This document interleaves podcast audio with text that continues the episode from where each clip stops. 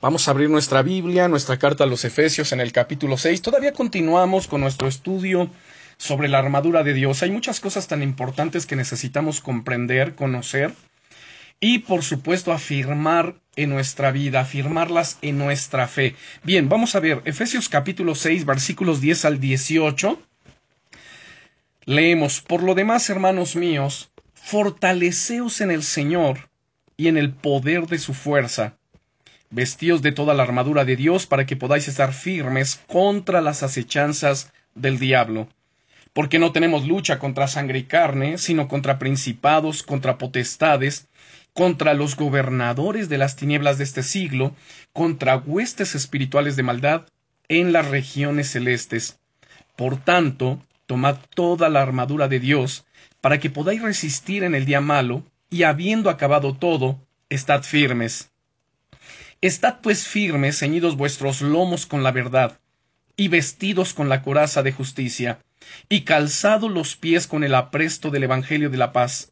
Sobre todo, tomad el escudo de la fe, con que podáis apagar todos los dardos de fuego del maligno, y tomad el yelmo de la salvación, y la espada del Espíritu que es la palabra de Dios, orando en todo tiempo, con toda oración y súplica en el Espíritu, y velando en ello con toda perseverancia y súplica por todos los santos. Oramos, Padre, en el nombre poderoso de Jesucristo, nuestro Señor y nuestro Salvador.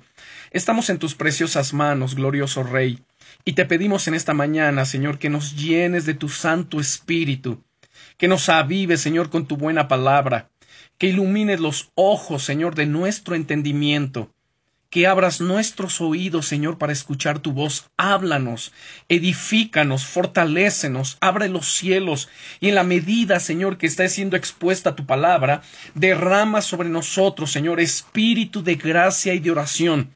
Espíritu de gracia y de oración. En el nombre poderoso de Jesucristo. Ven y glorifícate, Señor, en nuestras vidas. Derrama tu gracia, derrama tu poder, derrama, Señor, tu Santo Espíritu en medio nuestro. Estamos necesitados de ti, Señor, de tu presencia. Nada de lo que hacemos, Señor, tendría sentido sin tu presencia. Ninguna enseñanza, ninguna predicación, nada tendría sentido, Señor, sin ti. Clamamos por tu presencia.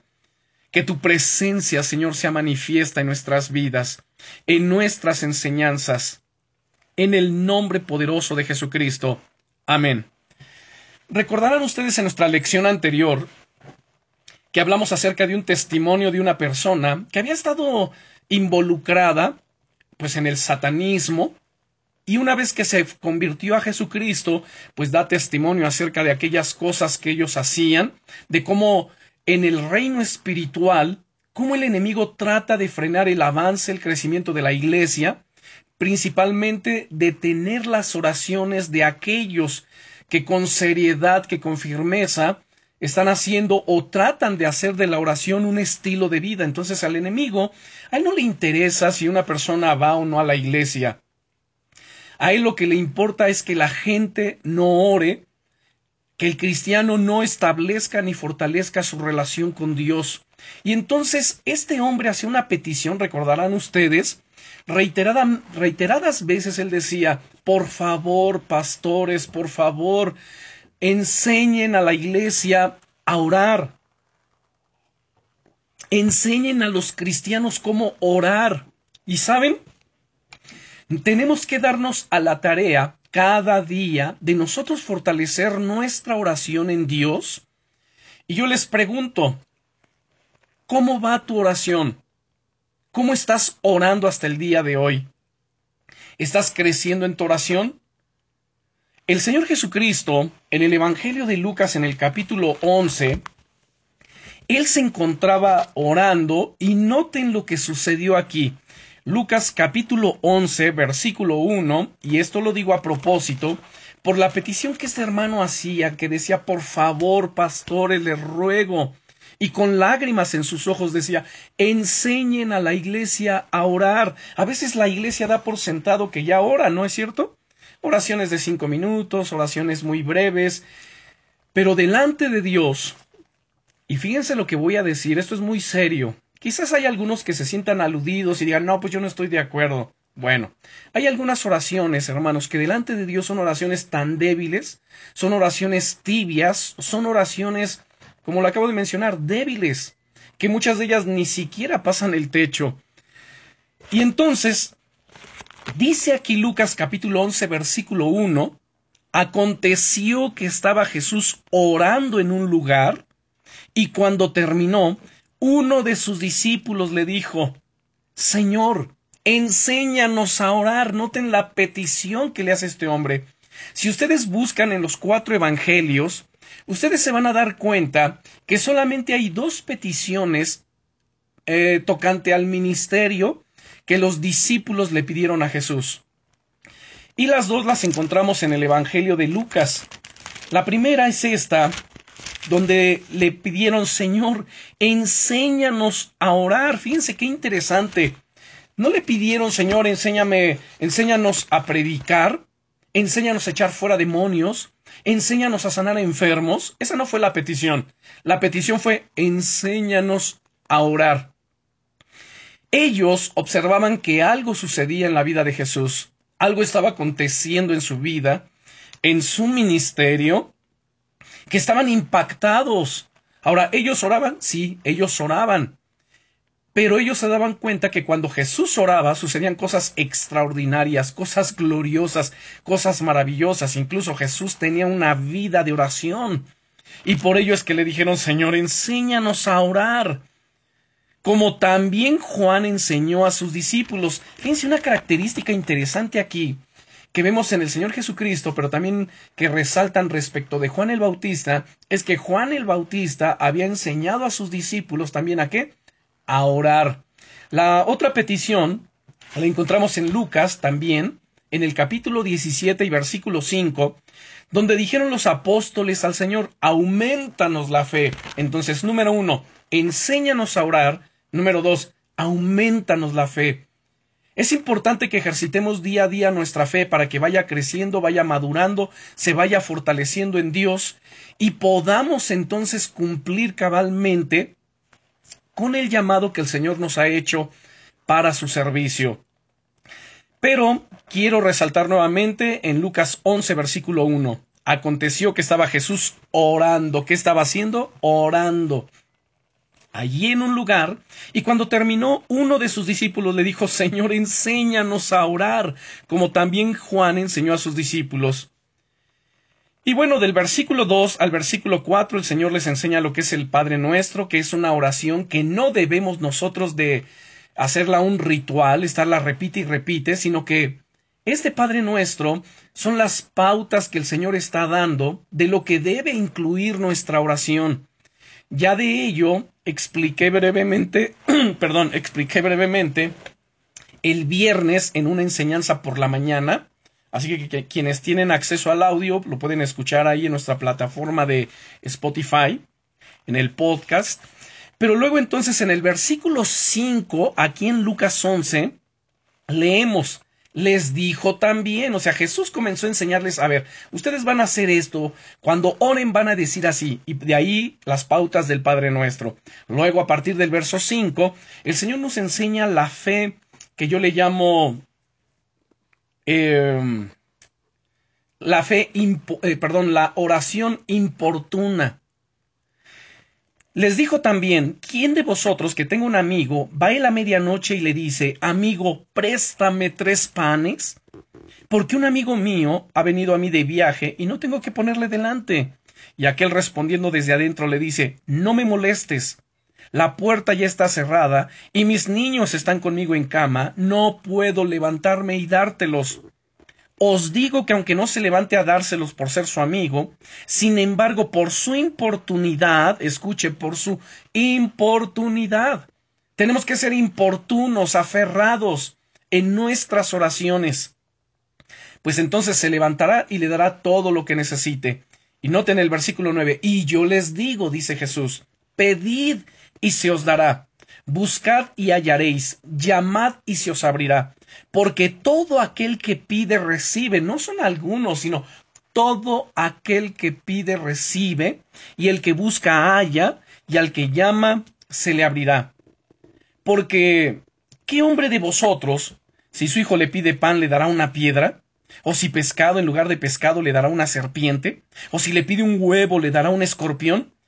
Pues si vosotros siendo malos sabéis dar buenas dádivas a vuestros hijos, cuánto más vuestro Padre Celestial dará el Espíritu Santo a los que se lo pidan. Hermanos, la labor fundamental de la Iglesia para poder cumplir con la gran comisión, para poder cumplir con todas las cosas que Dios nos ha llamado a hacer, es la oración. Sin la oración, hermanos, no va a suceder nada. Necesitamos hacer de la oración la prioridad de nuestras vidas. Esto, la oración y el estudio de la palabra, era la prioridad, hermanos, en la vida de la iglesia primitiva, era la prioridad en el ministerio de los apóstoles, ustedes lo pueden leer en el libro de los Hechos, particularmente en el capítulo 6, léanlo por favor y se van a dar cuenta todos los grandes avivamientos en la historia de la iglesia cristiana han sucedido porque ha habido gente de oración. Y vuelvo al tema y a resaltar el punto que cuando hablamos de gente de oración, no me estoy refiriendo a gente que ora cinco minutos, a gente que ora diez minutos. Estamos hablando de gente que agoniza en oración, gente que ora al día horas, horas, hermanos. Ahora alguien podrá decir, sí, bueno, es que quizás no tienen otra cosa que hacer. Todos tenemos cosas que hacer, pero todos tenemos la responsabilidad de abrir espacios, de priorizar en nuestra agenda lo realmente importante, no lo urgente, sino lo realmente importante. Saben, a mí me llama la atención esto que estoy mencionando, de que los grandes avivamientos sucedieron después de que hubo hombres y mujeres de Dios en oración, en intercesión, en clamor delante de su presencia, y entonces Dios derramó su gloria. Martín Lutero, una de las frases que me gustan tanto de él es la siguiente. Una mañana él se levanta y dice, Wow, hoy tengo tantas cosas que hacer, tantas cosas, por lo cual pasaré las primeras tres horas del día en oración. Fíjense qué interesante. Él reconocía que tenía muchas cosas que atender, que su agenda estaba saturada para ese día, pero él dijo, por lo cual, como tengo tanto que hacer, voy a pasar las tres primeras horas en oración. Era gente que reconocía y que sabía, hermanos, que sin oración las cosas no van a suceder bien. ¿Por qué hay tanto fracaso? ¿Por qué tantas derrotas? ¿Por qué tanto, eh, tanto se cae en el pecado? ¿Tanto se, se cae en la tentación? ¿Por qué hay tanta debilidad el día de hoy en la iglesia? Porque no hay oración, hermanos. Las reuniones más concurridas pues son las de alabanza, los conciertos musicales, los shows, los dramas que hacen. Pero cuando se cita a la gente para orar, son los menos los que llegan a asistir. Hay un elemento muy importante que quiero resaltar sobre todas estas cosas de la oración, pero para mencionarlo quiero que vayamos al Salmo 65 y demos lectura a los versículos 4 y 5, por favor. Salmo 65 y veamos los versículos 4 y 5.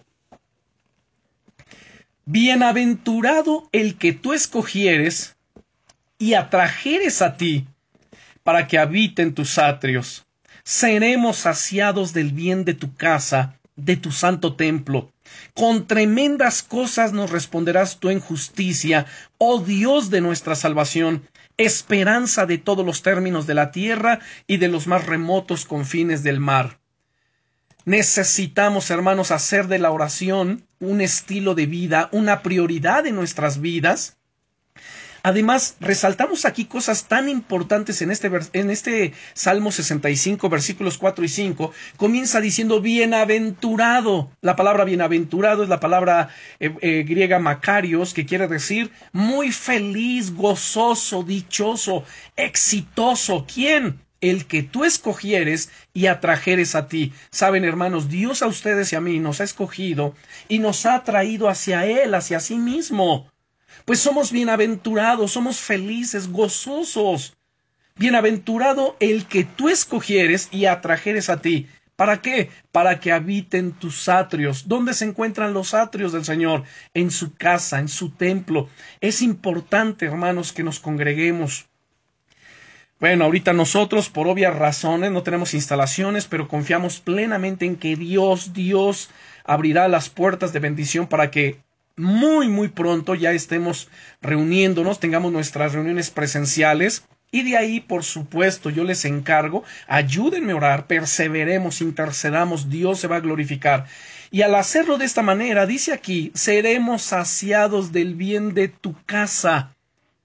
Así como cuando en nuestra casa, hermanos, al habitar, somos saciados y beneficiados pues, de todas las cosas que tenemos en nuestra casa, alimento, vestido, uh, el techo, cobija, etcétera, pues todos los bienes, todas las gracias, todas las bendiciones de la casa de Dios vendrán sobre nuestras vidas. Seremos saciados del bien de tu casa, de tu santo templo. Y en el verso 5, noten lo que dice aquí, con tremendas cosas nos responderás tú en justicia, oh Dios de nuestra salvación, esperanza de todos los términos de la tierra y de los más remotos confines del mar. Nuestra oración debe ser, Señor, respóndenos. Y clamando, intercediendo, orando, ayunando, debemos decir, Señor, respóndenos con tremendas cosas. Escrito está, con tremendas cosas nos responderás tú en justicia, oh Dios de nuestra salvación, esperanza de todos los términos de la tierra. Ahora, dentro de lo que es la oración hemos hablado de varios elementos muy importantes que deben de conformarla, ¿no es cierto? Por ejemplo, la fe. Dice el Señor Jesucristo, y todo lo que pidierais en oración creyendo, con fe, lo vas a recibir.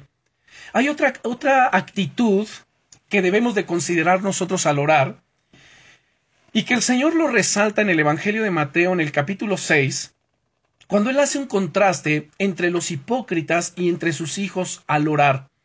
Los hipócritas, dice el Señor Jesucristo, ellos aman el orar en pie, en las sinagogas, en las esquinas de las calles, en las plazas, para ser vistos de los hombres. De cierto les digo que ya tienen su recompensa. Dice, mas tú cuando ores, tú entra en tu aposento y cierra la puerta detrás de ti y tu Padre que te ve en lo secreto te recompensará en público. Y aquí entra la actitud a la que quiero hacer alusión en este momento y esa actitud es la humildad. No nos jactemos jamás, hermanos. Líbrenos Dios de jactarnos en nuestras oraciones. Oh, sí, es que yo oré, por eso sucedió tal cosa. Es que yo oré y por eso eh, Dios te bendijo. Es que yo oré y por eso recibiste. No, hermanos, guardemos silencio. Si hemos estado orando por alguien, si hemos estado orando por alguna situación y de repente escuchamos a la persona dando testimonio que sucedió un milagro, no, no digamos, ay, claro, es que yo oré por ti, porque entonces se acabó la recompensa. Guardemos silencio y solamente glorifiquemos a Dios dentro de nosotros. Señor, gracias porque yo pude contribuir. Gracias, pero es tuya la gloria, es tuya la honra, es tuya la exaltación. Ahora bien, la oración, hermanos, es la manifestación de un corazón humilde. La humildad asegura la gracia de Dios en nuestra vida. El corazón humilde no es una opción, es una necesidad. Si queremos que nuestras oraciones, hermanos, lleguen directo al trono de la gracia, si queremos que nuestras oraciones tengan impacto, si queremos que nuestras oraciones sean usadas por Dios de manera poderosa, es necesaria, hermanos, la humildad en nuestro corazón. El corazón humilde no es una opción, es una necesidad. A través de la historia de la Iglesia ha habido hombres y mujeres de Dios de oración, muchos, muchísimos. Y la oración es un ministerio secreto, la intercesión es un ministerio secreto, no es público. ¿Y por qué no es público y por qué es secreto? Bueno, pues porque es lo que Jesucristo dijo en Mateo capítulo 6, tú cuando ores, entra en tu aposento, cierra la puerta, ora a tu Padre que está en secreto, tu Padre que te ve en lo secreto te recompensará ¿dónde? En público. Bien. Y es muy diferente, pues, al ministerio público de la predicación. Al predicar, al enseñar, pues la gente nos ve, los reflectores están enfrente de nosotros, y la gente puede reconocer si lo hacemos bien o no. Pero nadie sabe. Nadie sabe si yo oro o no. Nadie me ve a mí orar. Nadie. Eso es secreto.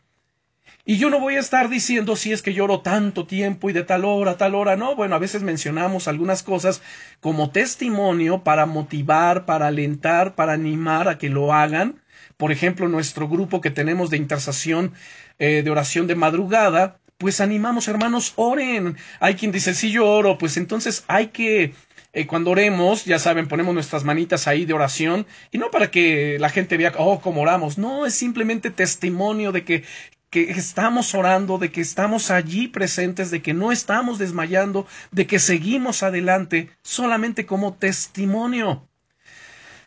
Y dentro de esos hombres y mujeres de oración que Dios nos ha dado a través de la historia de la Iglesia, hay uno en particular, el doctor E. M. Bounds, Bounds, un hombre de intercesión impresionante, y él entendía muy bien la vida de oración. Dios lo utilizó de una manera impresionante para transformar la vida de miles de personas. Y él dijo en algún momento, Dios le concede un gran valor a la humildad. Aquello que lleva al alma que ora cerca de Dios es la humildad del corazón. Aquello que le da alas a la oración es la humildad de mente. Esto es lo que da acceso a Dios cuando otras cualidades fallan. Y el doctor Bounds describe este principio al afirmar lo siguiente. La humildad es un requisito indispensable de la verdadera oración. Debe ser un atributo o característica de la oración. La humildad se tiene que encontrar en el carácter del que ora, como se encuentra la luz en el sol. La oración no tiene principio, no tiene fin ni existencia sin la humildad. Como el barco está hecho para el mar, así la oración está hecha para la humildad y la humildad para la oración. Así que hermanos, eh, ahí podemos entender incluso cuando nuestro Señor Jesucristo en Mateo capítulo 11 nos dice, aprendan de mí que soy manso y humilde de corazón y hallaréis descanso para vuestras almas, porque mi yugo es fácil y ligera es mi carga. El Señor Jesucristo, Él es nuestro ejemplo supremo en todas las cosas. En una vida de oración, en una vida de obediencia, en una vida de ayuno, de fe, de integridad. Él es la vara de medir. Si tenemos que medirnos con alguien, si queremos medirnos con alguien, hagámoslo con Jesucristo. Él es el Maestro por excelencia, Él es nuestra guía, nuestro consejero, Él es nuestro todo. La oración, hermanos, es el único medio y lenguaje universal para comunicarnos con nuestro Creador. No hay otra forma. No hay otra forma de poder hablar con Dios, no hay otra forma de comunicarnos con Él. Él se comunica con nosotros de diferentes, eh, de diferentes maneras. Una de ellas que utiliza, pues es la Biblia, la palabra de Dios. A mí me sorprende tanto cuando hay gente que dice, es que yo quiero que Dios me hable. Y andan buscando profetas, ahí entre comillas, profetas, para que les den palabra, para que les den dirección. A ver, ustedes no necesitan nada de eso, no necesitamos nada de ello. Dios nos dejó la Biblia, nos dejó su palabra, 66 libros, donde si nosotros los abrimos con el anhelo, con el deseo genuino de eso, de Señor, háblame, pues Él nos va a hablar, ¿no es cierto? A veces es cierto, Dios guarda silencio por un periodo, por un breve tiempo, porque tiene un plan, porque está madurando nuestra fe, o porque quizás está generando en nosotros mayor debilidad. Ahora, ojo con lo que acabo de decir aquí en última instancia. A veces Dios demora, a veces Dios permite tantas pruebas, luchas, eh, dificultades, situaciones difíciles en nuestra vida para generar qué? Debilidad no fortaleza, debilidad. ¿Y cómo lo podemos entender? Bueno, recuerden ustedes el apóstol Pablo en segunda carta a los Corintios, en el capítulo 12, él daba testimonio de un aguijón, de una debilidad que tenía en su carne, de la cual dijo él, yo he rogado tres veces a Dios que lo quite de mí. Pero él me ha respondido diciendo, bástate mi gracia, porque mi poder se perfecciona en tu debilidad. Y entonces Pablo exclama con gozo diciendo, por tanto, ahora me gozaré más en mis debilidades, porque cuando soy débil entonces soy fuerte. Porque cuando soy débil, reposa sobre mí el poder de Cristo. Dicho de otra manera, hermanos, las debilidades nuestras Las debilidades en nosotros no son para que caigamos en la tentación, no son para que caigamos en el pecado, no son para que nos desanimemos, no son para que dejemos de perseverar, sino son para que nos empujen. Esas debilidades nos empujan a qué? a orar, a buscar a Dios, a generar una mayor dependencia en su Espíritu Santo, a sumergirnos en su palabra, porque somos débiles. Y cuando somos débiles, reposa sobre nosotros el poder de Cristo. Así que benditas debilidades en el nombre de Jesucristo. Quizás alguien no lo comprenda, pero si es espiritual, va a entender y comprender que lo que estoy hablando es cierto. Y acabo de citar al apóstol Pablo, sus mismas palabras, su mismo ejemplo y palabras de nuestro Señor Jesucristo que le dijo, mi poder se perfecciona. ¿Dónde? En tu debilidad. Entonces, cuando yo identifico debilidades en mi cuerpo, en mi ser, en mi carácter, en mi alma, esas debilidades me empujan, me llevan aquí a clamar, a orar, a ayunar, a buscar el rostro de Dios con insistencia y decirle, Señor, sin ti no puedo. Sin ti no puedo seguir adelante, te necesito, tú eres mi ayuda, mi fortaleza, tú eres el que levanta mi cabeza. Así que hermanos, perseveremos, porque la oración, además, es elevar un ardiente clamor a Dios por alguna cosa específica. Ahora, noten lo que acabo de decir. La oración que es elevar un ardiente clamor a Dios por alguna cosa específica, juntamente con la cual vendrán muchos otros dones y gracias de parte de Dios como, eh, por ejemplo, fortaleza, paz, quietud. Así que perseveremos. Orar y orar verdaderamente, hermanos, es la fuente de toda renovación, restauración y santificación del corazón humano. El no orar es rechazar a Cristo y abandonar los cielos, porque como mencioné, hermanos, miren, la oración es el único medio y lenguaje universal para comunicarnos con nuestro Creador. Entonces yo no puedo concebir cómo hay gente que no habla con su Padre, que no habla con Dios, cristianos que no hablan con Dios. ¿Por qué? Porque la oración se les hace tedioso, se les hace cansado, se les hace aburrido, no se tienen conceptos equivocados acerca de la oración. Y entonces cuando no se ora, si el, el cristiano que no ora es un cristiano débil. Un hombre de Dios de nombre Leonard Ravenhill era un profeta de Dios, un intercesor, otro de los hombres que Dios utilizó para cambiar la vida de miles de personas, Saben, él decía, si somos débiles en la oración, somos débiles en todo. Si somos débiles en la oración, no podemos prevalecer frente a la tentación. ¿Por qué sucumbimos en la tentación? Porque no tenemos una vida de oración. ¿Por qué caemos en el pecado? Porque no tenemos una vida de oración. ¿Por qué no podemos mantenernos firmes? ¿Por qué no hay poder para sanar enfermos? ¿Por qué no hay poder para liberar endemoniados? ¿Por qué no hay poder? Pues porque hay una vida de debilidad en la oración. O sea, somos débiles. Si somos débiles en la oración, entonces somos débiles en todos. ¿Y, y, dónde dice la Biblia esto? Bueno, en Mateo capítulo 26, el Señor Jesucristo, estando en el monte de los olivos, la noche previa, bueno, sí, momentos previos a ser arrestado, dice el versículo 36 del capítulo 26 de Mateo. Entonces llegó Jesús con ellos a un lugar que se llama Getsemaní, y dijo a sus discípulos, Sentaos aquí, entre tanto que voy allí y oro. Escuchen, entre tanto que voy allí y qué? Y oro. A mí me gusta mucho el Evangelio de Lucas, digo, todos los Evangelios tienen lo suyo, pero respecto de la oración me gusta mucho el de Lucas, porque todo el tiempo encontramos a Jesús orando, todo el tiempo encontramos a Jesús hablando acerca de la oración. Y aquí no es la excepción, así como leímos hace rato en el capítulo 11 de Lucas, que Jesús estaba en un lugar orando, aquí dice, dijo Jesús a sus discípulos, sentaos aquí, entre tanto que voy allí y oro. Y tomando a Pedro y a los dos hijos de Zebedeo, comenzó a entristecerse y angustiarse en gran manera. Entonces Jesús les dijo, Mi alma está muy triste hasta la muerte. Quedaos aquí y velad conmigo. Ese velad conmigo es oren juntamente conmigo. Yendo un poco adelante, se postró sobre su rostro, orando y diciendo, Padre mío, si es posible pase de mí esta copa, pero no sea como yo quiero, sino como tú. Vino luego a sus discípulos y los halló durmiendo, y dijo a Pedro, Así que no has podido velar conmigo una hora. Una hora tan solamente no has podido orar, no has podido velar conmigo. A ver, hermanos, imagínense las mismas palabras de Jesús a cada uno de nosotros. ¿Cuánto tiempo es tu vida de oración? ¿Cuánto tiempo oras al día? ¿Cuánto tiempo oras en la madrugada? ¿Cuánto?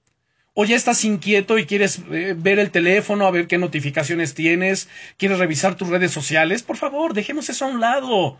Ocupémonos sosegadamente en la oración.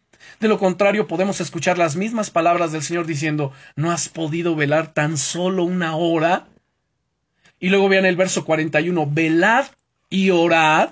¿Para qué?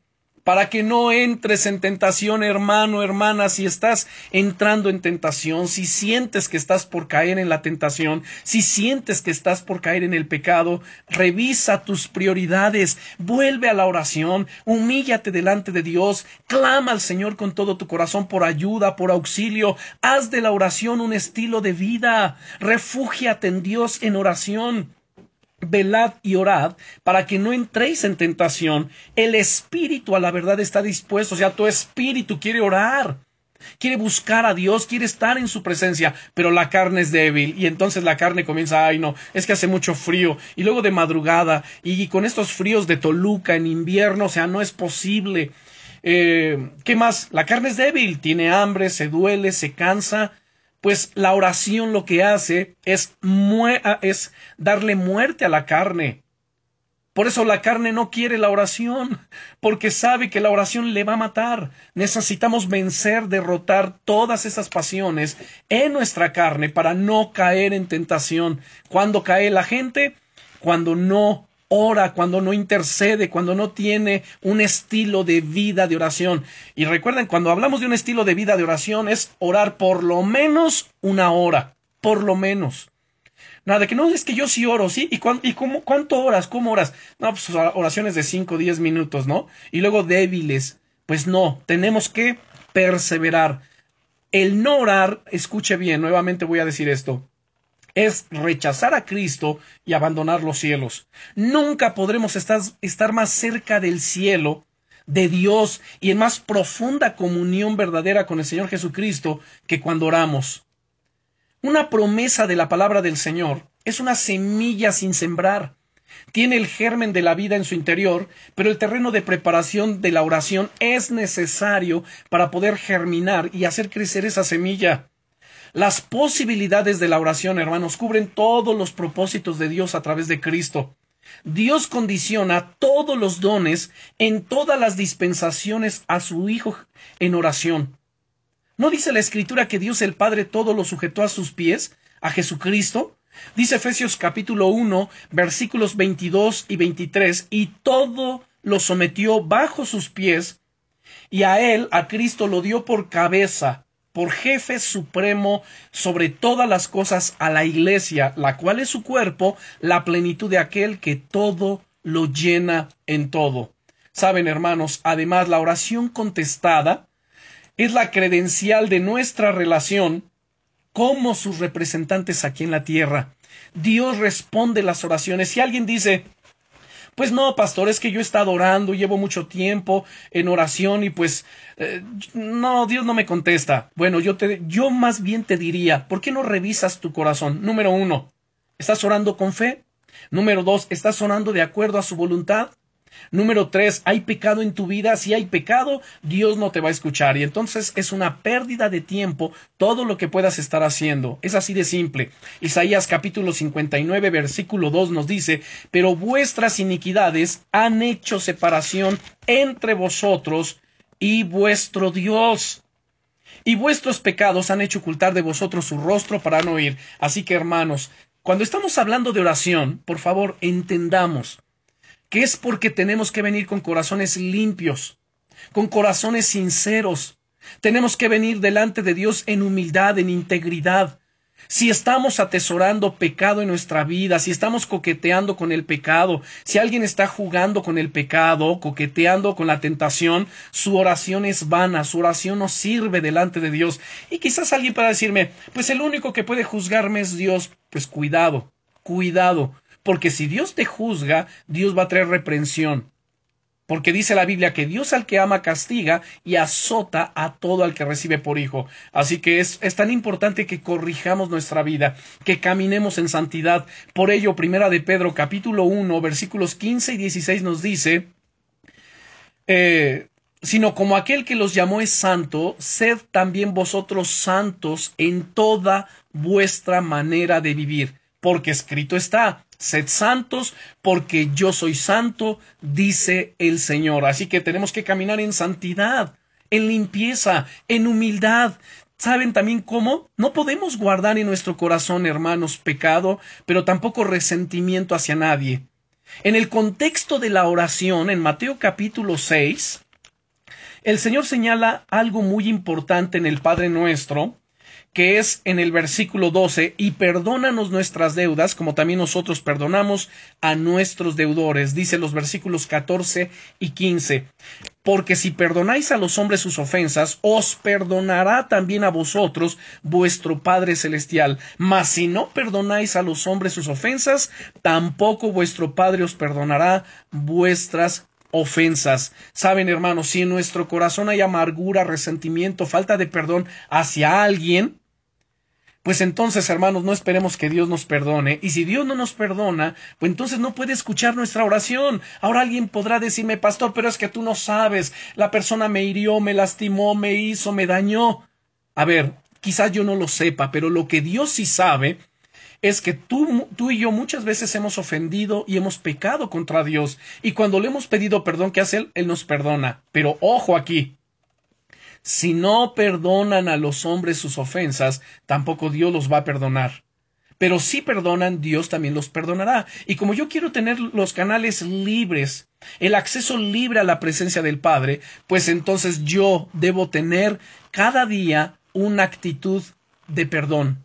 Tenemos que perdonar a quienes nos han ofendido, a quienes nos, eh, han herido. Y al, hacerlo de esta manera, hermanos, Dios entonces cuando le, le, pedimos perdona mis pecados, dice el Señor, a ver, ¿y tú has perdonado? Sí, ok, pues entonces eres perdonado.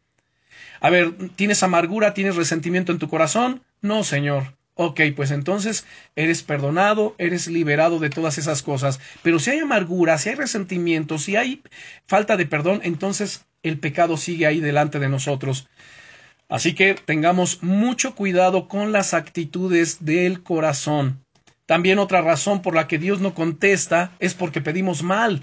Dice el apóstol, dice, pides y no recibes porque pides mal porque estás pidiendo para gastar en tus propios deleites, es decir, porque algunas de las oraciones son oraciones egoístas que no glorifican a Dios.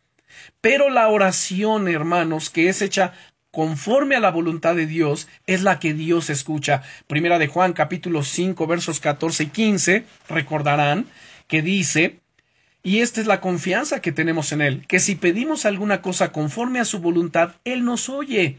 Y si sabemos que Él nos oye acerca de cualquiera cosa que le pidamos, sabemos que tenemos las peticiones que le hayamos hecho. Así que, hermanos, la oración es la que libera el gran poder de la fe. Es la llave que abre los, los grandes depósitos del cielo. El poder para hacer grandes obras radica en la fe. Y esa fe que puede asirse del nombre de Jesucristo por medio de la oración verdadera. Así que oremos, perseveremos, luchemos en oración. Si están orando por su familia, por su matrimonio, por los hijos, por el trabajo, el negocio, la iglesia, perseveren, sigamos orando. Dios ha puesto la oración como el único medio de comunicación entre Él y nosotros y como el medio que Él utiliza para dispensar su gracia, para derramar sus bendiciones, de desplegar su poder sobre nuestras vidas. Ahora, el testimonio de nuestra relación como hijos, claro e indudable, es asegurado por medio de la oración. Cuando se debilita o se corta el testimonio de la oración, el testimonio de nuestra relación de hijos se vuelve deslucido y apagado. La oración es el todo para el hombre, es manantial de poder a través del cual el Padre Celestial alimenta a sus hijos escogidos. La oración, hermanos, llena el vacío del hombre con la plenitud de Dios suple la pobreza del hombre con la abundancia de las riquezas divinas, de su gracia, de su poder, de su amor, de su gloria. Sustituye la debilidad humana por la potencia, por el poder de Dios en el Espíritu Santo en nosotros. La oración es el medio que Dios ha dispuesto para suplir de un modo total y completo las necesidades del hombre en cada instante de su vida. Orar, hermanos, es alinear nuestra voluntad con la voluntad de Dios. Orar es alinear nuestros pensamientos con los pensamientos de Dios. Por ello es tan importante que oremos. La oración, hermanos, ennoblece el carácter del hombre y hace que su razón resplandezca otorgándole abundante sabiduría. La oración es la condición señalada para conseguir la ayuda de Dios. Él dice en Jeremías capítulo 33 versículo 3, clama a mí y yo te responderé y te enseñaré cosas grandes y ocultas que tú no conoces, pero clama. Así que la oración, señalo nuevamente, es la condición para conseguir la ayuda de Dios. Esta ayuda es tan múltiple e ilimitada como el mismo poder de Dios. La oración no es el producto de la imaginación o del ingenio humano. Vivir una vida de oración, orar de madrugada, no es una moda. Algunos quizá la verán hoy como una moda, pero no es una moda, es un despertar del Espíritu de Dios en el corazón de la iglesia, en el corazón de los creyentes. Hoy, más que nunca en la historia de la iglesia, Dios está llamando a sus hijos a la oración. Estas cosas, hermanos, no pertenecen a nuestro carácter.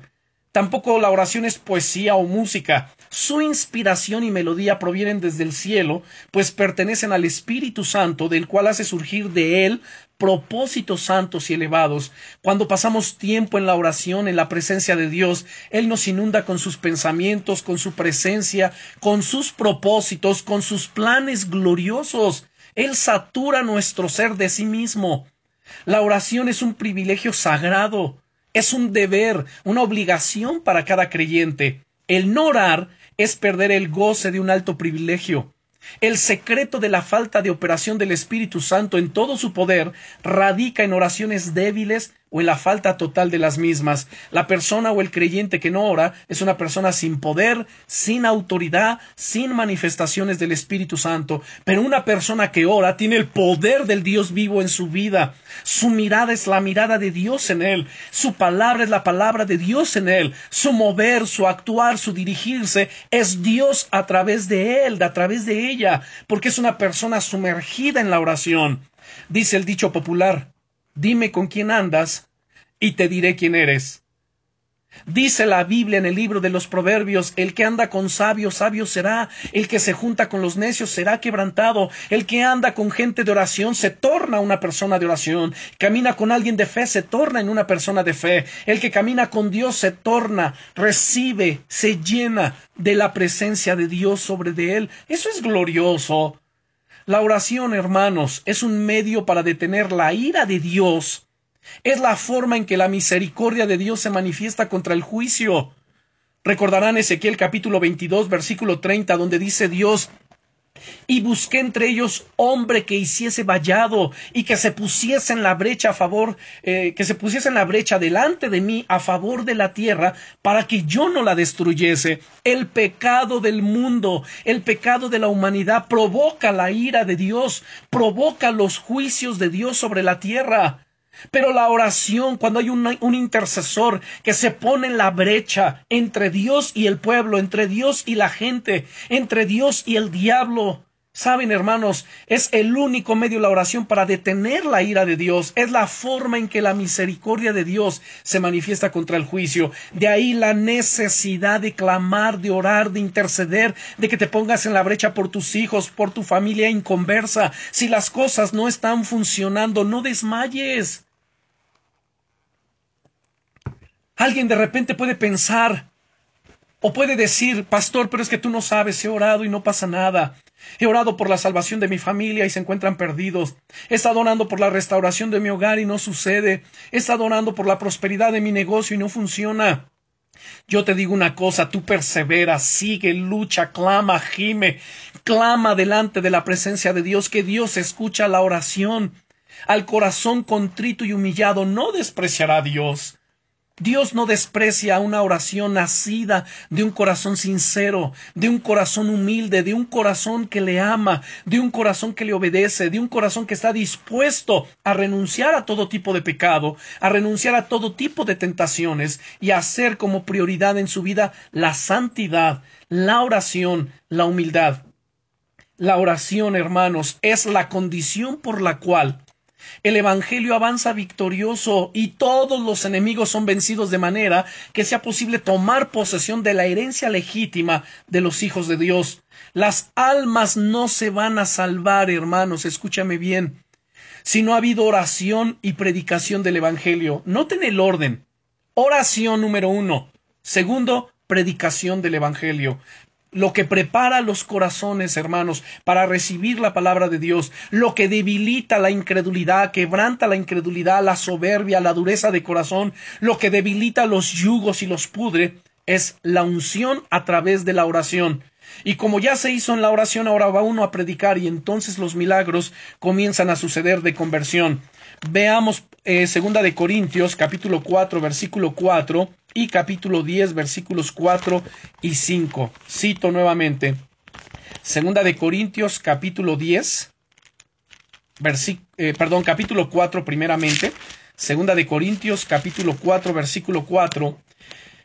Dice, en los cuales el Dios de este siglo, Satanás, que el Señor lo reprenda en el nombre de Jesucristo, cegó el entendimiento de los incrédulos para que no les resplandezca la luz del Evangelio de la gloria de Cristo, el cual es la imagen de Dios. Miren, hermanos, ese es el gran problema de la iglesia del día de hoy, de la iglesia y de los creyentes que no oran. Se desaniman en dar testimonio, se desaniman en predicar el Evangelio, se desaniman y dejan de perseverar. No, es que no es mi don evangelizar. A ver, aquí no se trata de si es tu don o no. El Señor nos ha llamado a todos, todos los cristianos somos responsables de predicar el Evangelio, todos los cristianos somos responsables de dar testimonio acerca de Jesucristo, todos los cristianos hemos sido llamados para predicar puntualmente el Evangelio.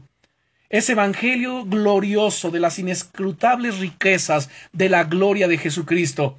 Pero ante ello, escuchen bien, antes de predicar, antes Debe haber oración e intercesión seria por esas personas. En primera de Timoteo, capítulo 2, versículo 1, dice el apóstol Pablo, exhorto ante todo a que se hagan rogativas, oraciones, peticiones, súplicas, acciones de gracias por todos los hombres, por los reyes, por los que están en eminencia, para que vivamos quieta y reposadamente en toda piedad y honestidad, porque esto es bueno y agradable delante de Dios nuestro Salvador, el cual quiere, noten lo que Dios quiere, noten cuál es la voluntad de Dios el cual quiere que todos los hombres sean salvos y que vengan al conocimiento de la verdad pero por ello nos manda primero que orar ante todo.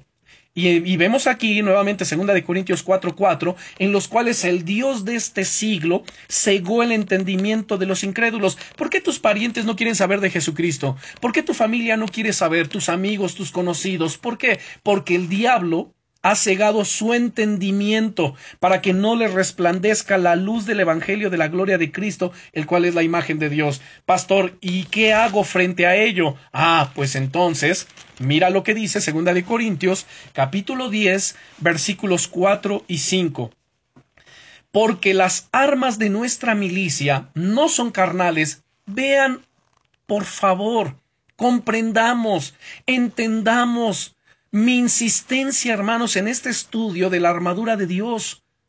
Es necesario que conozcamos las armas espirituales que Dios nos ha dado, que nos vistamos cada día con la armadura de Dios. ¿Quién de nosotros sale desnudo de su casa?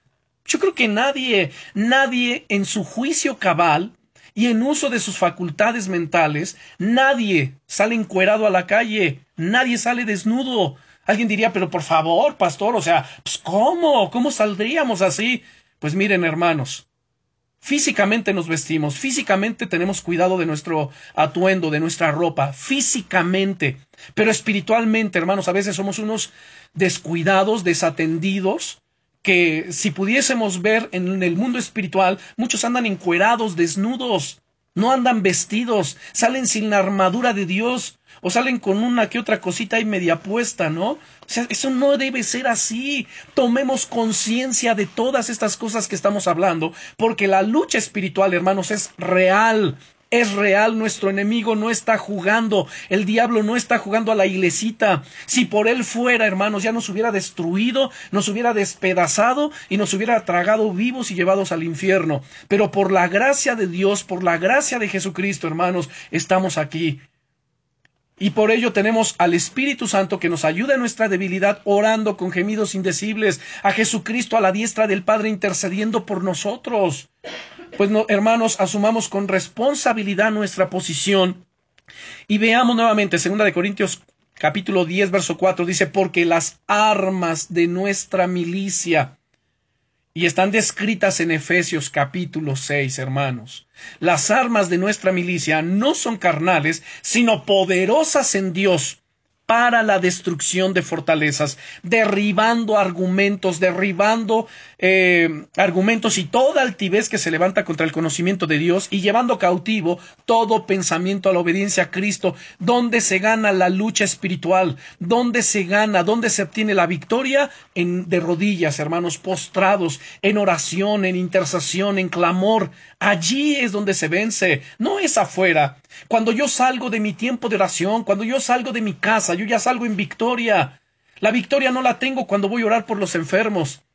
Cuando eh, Dios me usa para liberar a los endemoniados, hermanos, la victoria no la consigo cuando voy y reprendo y echo fuera al demonio. La conseguí en oración, en intercesión, en clamor. Allí escucho la voz de Dios que dice, hecho está. Ahora ve y reprende. Ahora ve y ora por el enfermo. Ahora ve y habla la palabra. Pero todo se gana, se logra, donde de rodillas, postrado, clamando, gimiendo, ayunando en la presencia de Dios.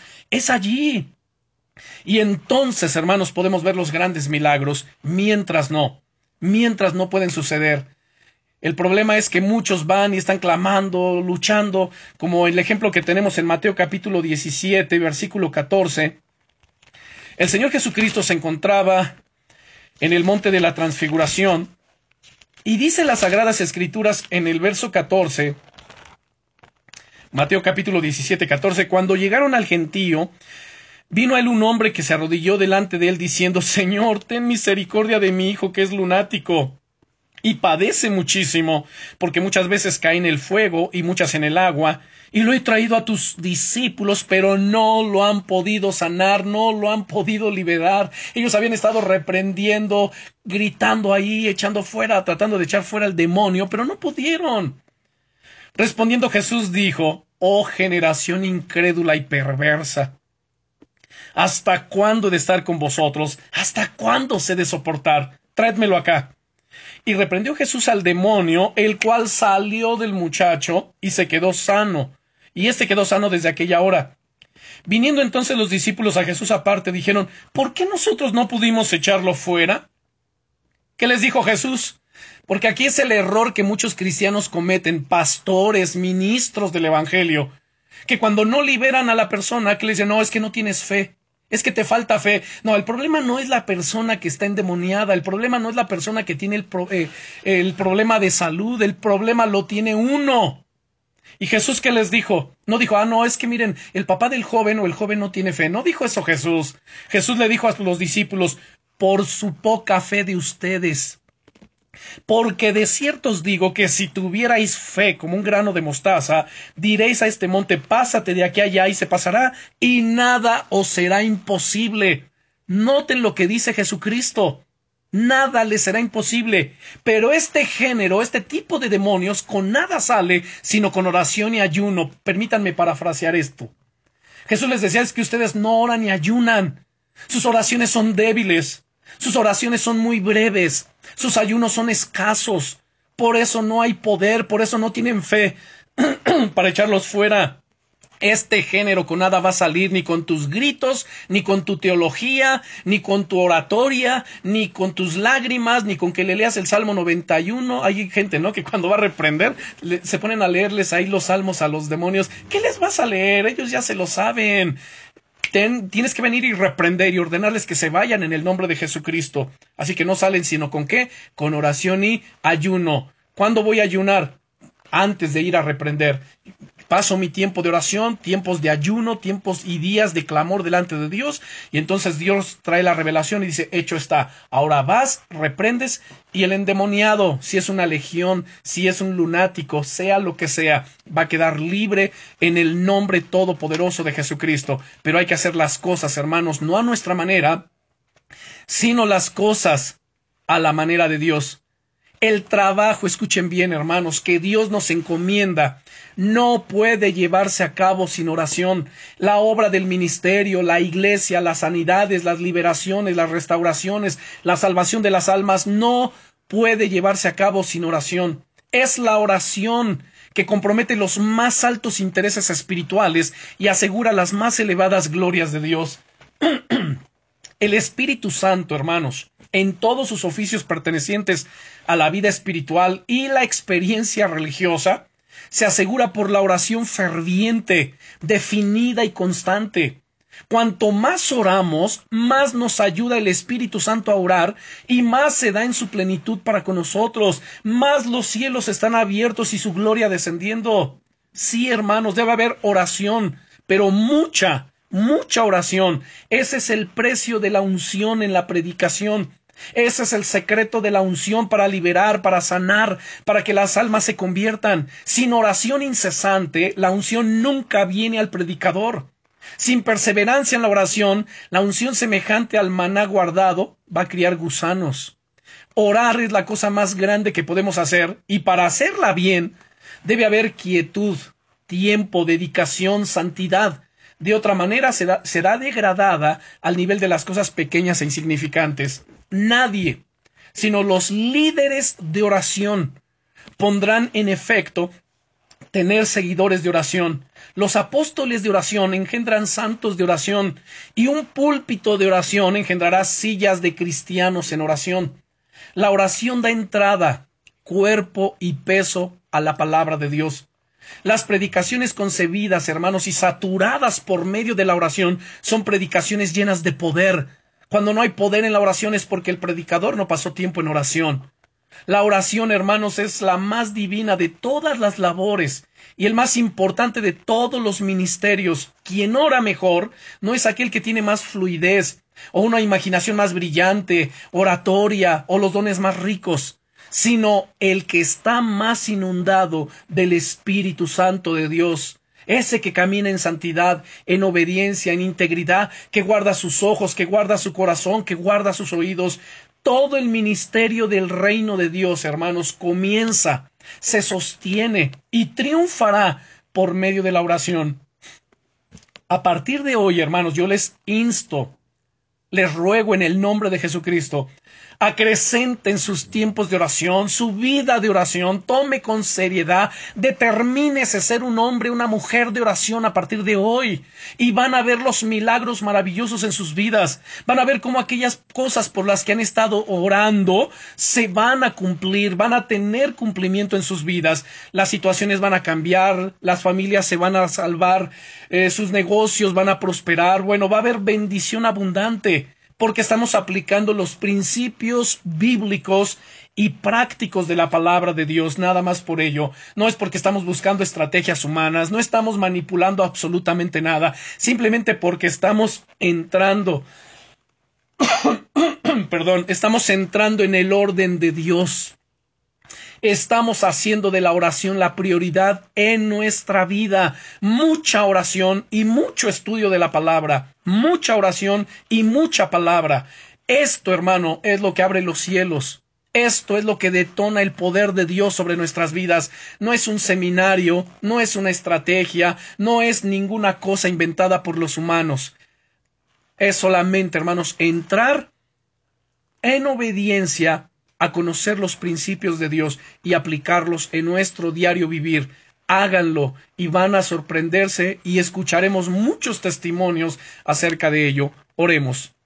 Padre, en el nombre todopoderoso de Jesucristo, te damos gracias, Señor, por esta enseñanza. Te damos gracias, Señor, por darnos la armadura de Dios para vestirnos cada día, para estar firmes contra los ataques del enemigo. Gracias, Señor, porque tú nos has provisto de armas espirituales, las cuales son poderosas en Dios para la destrucción de fortalezas. No importa qué fortaleza esté delante de nosotros, no importa qué resistencia está haciendo el enemigo, en el nombre poderoso de Jesucristo y con el uso de estas armas espirituales, serán derribados, caerán esas fortalezas en el nombre poderoso de Jesucristo, sea de lo que sea, si son vicios, si son enfermedades, si son circunstancias difíciles, imposibilidades, lo que sea, es derribado en el nombre poderoso de Jesucristo de Nazaret. Señor, úsanos, abre los cielos, derrama tu gloria, derrama sobre nosotros, Señor, espíritu de gracia y de oración, de clamor, de gemir delante de tu presencia, en el nombre poderoso de Jesucristo y perseverar en la oración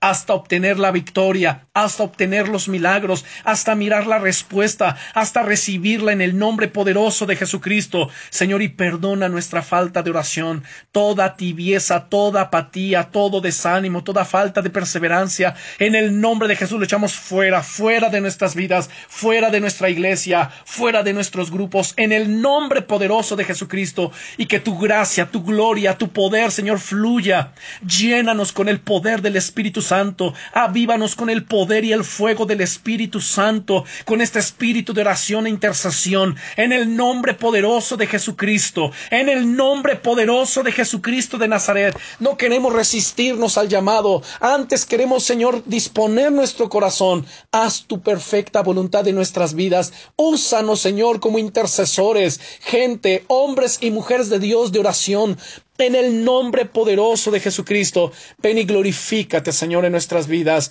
Ven y glorifícate, Señor, en nuestros corazones. Haz tu obra perfecta, Señor, en cada uno de nosotros. En el nombre todopoderoso de Jesucristo, que los milagros, maravillas, respuestas que hemos anhelado y deseado, sabemos que al hacer esto en oración, en intercesión, muy pronto, muy pronto recibiremos la bendición. Gracias, porque con tremendas cosas nos responderás tú en justicia, oh Dios de nuestra salvación, esperanza de todos los términos de la tierra y de los más remotos confines del mar. Gracias, porque a quién tenemos en los cielos sino a ti, a ti al único Dios verdadero a Jesucristo, tenemos al Dios Todopoderoso, inamovible, eh, el soberano de los reyes de la tierra. Bendito Señor sea tu nombre. Te damos gracias por tu fidelidad en el nombre poderoso de Jesucristo y gracias por los milagros, señales, maravillas, liberaciones, sanidades, conversiones, restauraciones, Señor,